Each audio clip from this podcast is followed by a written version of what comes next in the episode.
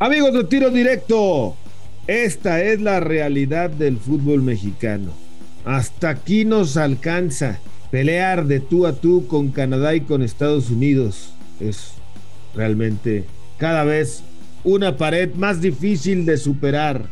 Ellos han trabajado mejor durante muchos años atrás y hoy están cosechando lo que han sembrado. Nosotros seguimos agarrando los frutos caídos, algunos podridos, por eso es que no podemos trascender.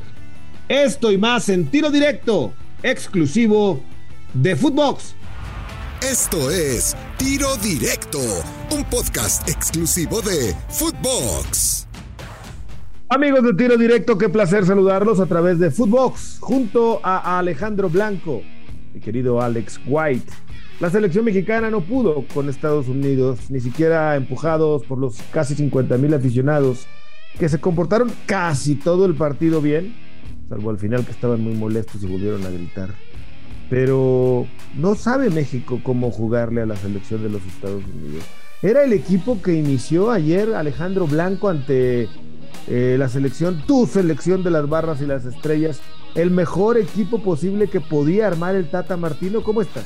¿Cómo estás, Gus? Un gusto saludarte, un placer estar aquí en Tiro Directo. Muchas cosas que charlar sobre el clásico de la CONCACAF. Y no, no, este, te aclaro por enésima ocasión que no es mi selección la de las barras y las estrellas. You know what I mean, bro. no, no, no, no, no. mi selección es la mexicana. Me cae bien la ah. selección, la selección de todos, como se le conoce allá en los Estados Unidos. ¿Qué era el equipo de todos del mexicano?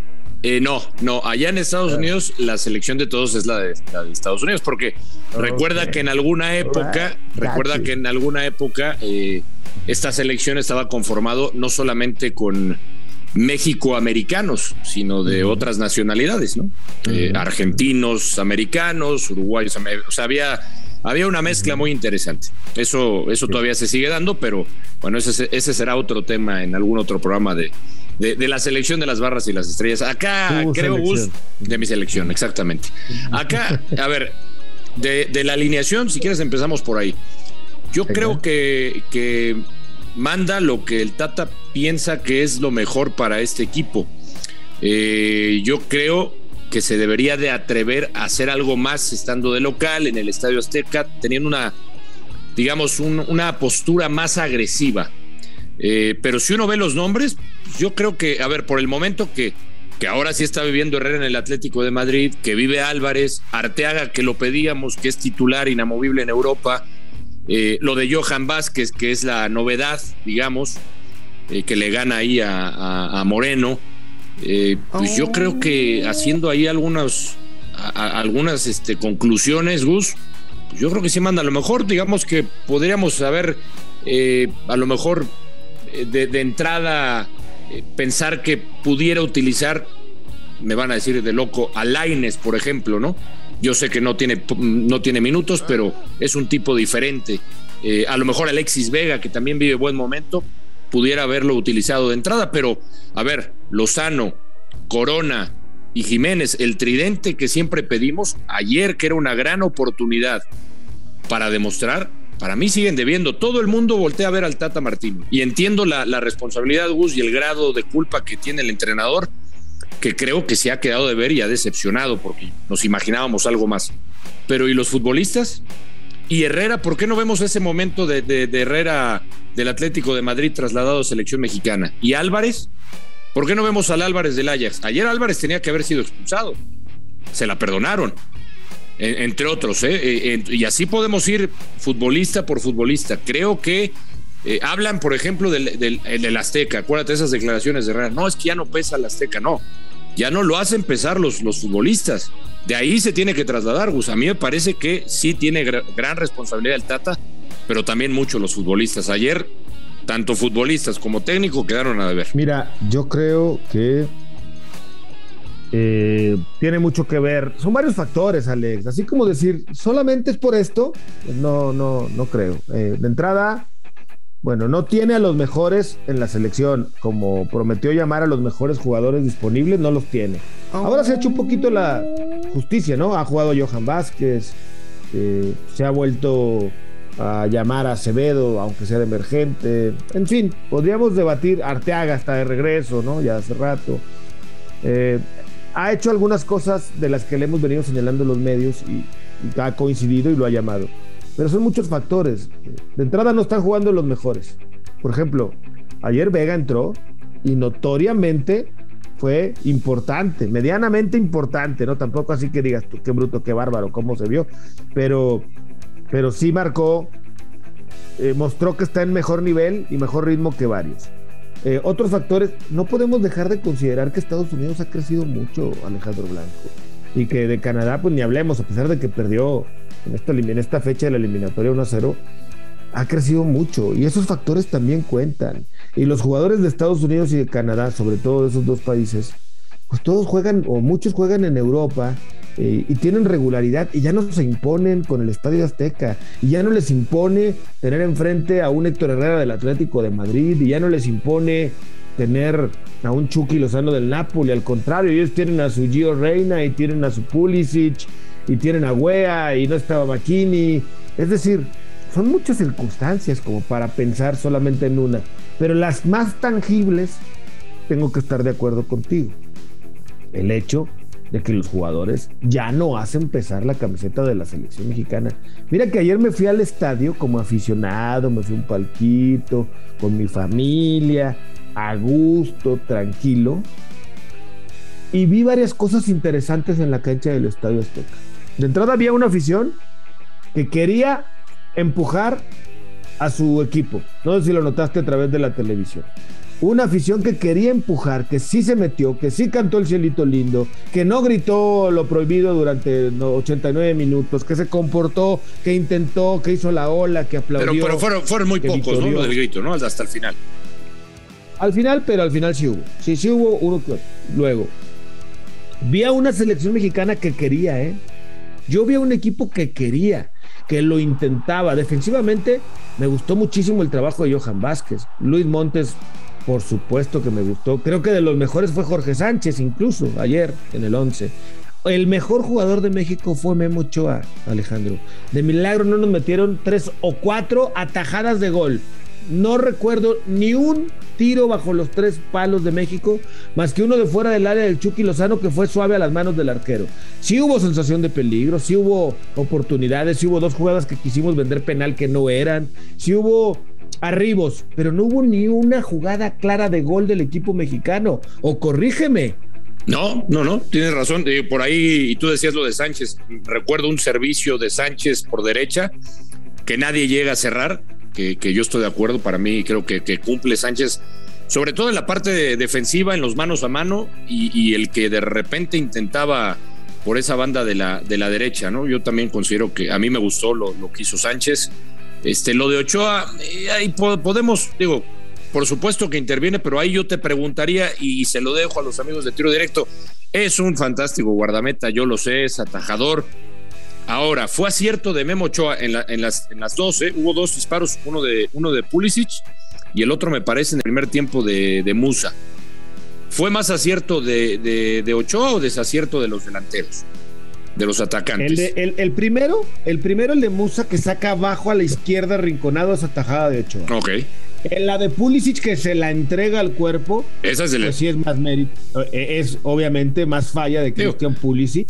Sí. Que, atajada de Ochoa. pero las del segundo tiempo también son atajadas de Memo. Sí, sí, ahí, ahí, tiene que estar. Digo, ahí está el tema, ¿no? Pero otra vez interviene Memo Ochoa, que, que, que como lo ha hecho en varios partidos también de eliminatoria, pues levanta la mano para, para salvarle el resultado al, Tata, porque ya en frío podemos hablar de que, de que el que merecía más era Estados Unidos en el Azteca, o sea, hubiera sido la cuarta derrota consecutiva. Si fuera vos, Alex, las tarjetas hubiera ganado Estados Unidos. Sí, totalmente de acuerdo. Y tú, y tú lo decías, tiene que ver, por supuesto, en el, crecimiento, porque de, Estados Unidos, si, si uno ve la alineación, que no tenía uno de sus mejores hombres, como ya lo mencionaste, el de la Juventus, McKinney, pero tiene un Tyler Adams, tiene a Musa, Pepi, que no, no anduvo tan bien, pero entró de cambio Giovanni Reina, que tú ahí en el Azteca lo has de haber disfrutado, una jugada fantástica que se empezó a quitar varios elementos, este, que, que, apenas regresó a la titularidad con el Borussia Dortmund. Eh, tiene, tiene jugadores distintos y, y ver Halter sorprende además porque desde el inicio del partido yo no vi a un Estados Unidos esperando como en otras ocasiones. De repente proponía, o sea, ya, ya no es nada más esperar, ya no nada más es la contra, de repente proponen, eh, eh, tienen idea, tienen a varios futbolistas de este once inicial, solamente dos en la MLS, el resto en Europa. Es una selección muy completa en algo que eh, nos ha faltado trabajar a, nosotros en, el país, el trabajar mejor en, en, desarrollar futbolistas que sean regulares en el viejo continente. Eso lo ha hecho muy bien Estados Unidos y, ah, yo sé que nos duele, pero es la realidad. Yo sé que aquí hay muchas trabas para que el joven mexicano vaya a Europa, se desarrolle, pero como tú dices, ya no es lo de antes, ya el roce eh, que tienen estos jóvenes futbolistas, son jóvenes la mayoría, ya no, ya no les impone un escenario como el Azteca, ya no les impone enfrentarse a un futbolista mexicano que a lo mejor está en el Atlético de Madrid o a un Raúl Jiménez. Esa es, esa es la parte del visitante, pero la parte local, la parte que preocupa a vos, porque tú lo viste y tú dices, pues sí, por intensidad no, no paró, o, el esfuerzo que tuvieron, o, tuvieron la intención, pero ya no alcanza con eso, Gus, necesitas algo más. Y, este era el partido para que la afición, y tú, y, tú lo viviste de cerca, Gus, porque tú viste una afición que quería apoyar al equipo con el cielito lindo, un buen comportamiento. Este era el momento ideal para reconciliarse de los futbolistas con la afición, para que el Tata, eh, para que el Tata mandara un mensaje y dijera, aquí está esta selección que puede hacer cosas importantes en Qatar. Con lo de ayer, yo sinceramente tengo muchas dudas de que en Qatar se pueda trascender. estoy de acuerdo contigo. Eh, era, era el día de, lo mencioné yo, ¿no? El día de. El día de ganar, el día de demostrar, el día de la comunión, el día de calmar las aguas, el día de que el Tata pudiera estar más tranquilo. Era el día de y no lo aprovecharon. Y con todo y que Estados Unidos nos perdonó o Memo atajó, ya sé que le quieres restar un poquito de mérito a Ochoa, pero ok, digamos, México nos perdonó Estados Unidos, ¿no? Porque no te gusta que diga que Ochoa fue figura, porque sí lo fue. No, no, no, porque sí lo fue, pero te estoy diciendo, o sea, puse ahí un par de jugadas. Sí, no, tienes razón, no, creo ahí que estaba, ¿no? Memo también, o sea. Sí, sí, sí, tiene que estar ahí, tiene que estar ahí. Este, pero fue figura, ¿eh? Nos salvó Memo Ochoa al final. Yo no recuerdo una tajada del arquero de ellos que digas, caray, qué atajadón, fue figura, ni una. No, no tuvo ninguna. ninguna, ninguna. Bueno, sensaciones de peligro varias, ¿no? Sobre todo en el segundo tiempo, como te decía hace rato. ¿No será también, Alex, que tenemos que comenzar a ubicarnos en nuestra realidad como mexicanos y darnos cuenta bueno, ya creo que todos sabemos que no estamos para pelear por el título de campeón del mundo, ¿no? Eso, eso es lo que creo que todos lo tenemos claro. No sé si todavía hay algún loco que piense que hoy podemos ser campeones del mundo, pero ¿no será momento también de comenzar a ubicarnos en la realidad y que este es nuestro nivel y que no alcanza para más? ¿O tú sí crees que con otro técnico, que con otros jugadores, que con otros directivos pudiéramos jugar diferente? No, no, no, para nada. Y ayer yo lo, comentaba en la, en la última palabra que entiendo por qué se le carga la mano al Tata Martino, pero también hay que, pues ya hay que despertar, Gus, y tú bien lo dices, nuestra realidad es esta, este es el nivel que tienen los futbolistas mexicanos, el, nivel de, futbolistas mexicanos que están en Europa que, que de repente pues queremos ubicarlos en un plano eh, inexistente porque todavía no están a ese nivel. ¿Cuánto le ha costado a Raúl Jiménez eh, convertirse en ese futbolista. Hay que recordar todo lo que pasó Raúl Jiménez antes de llegar a Inglaterra con el Wolverhampton a más o menos ser regular. Luego vino la de la lesión y ya pues parece que no es el mismo desde la lesión.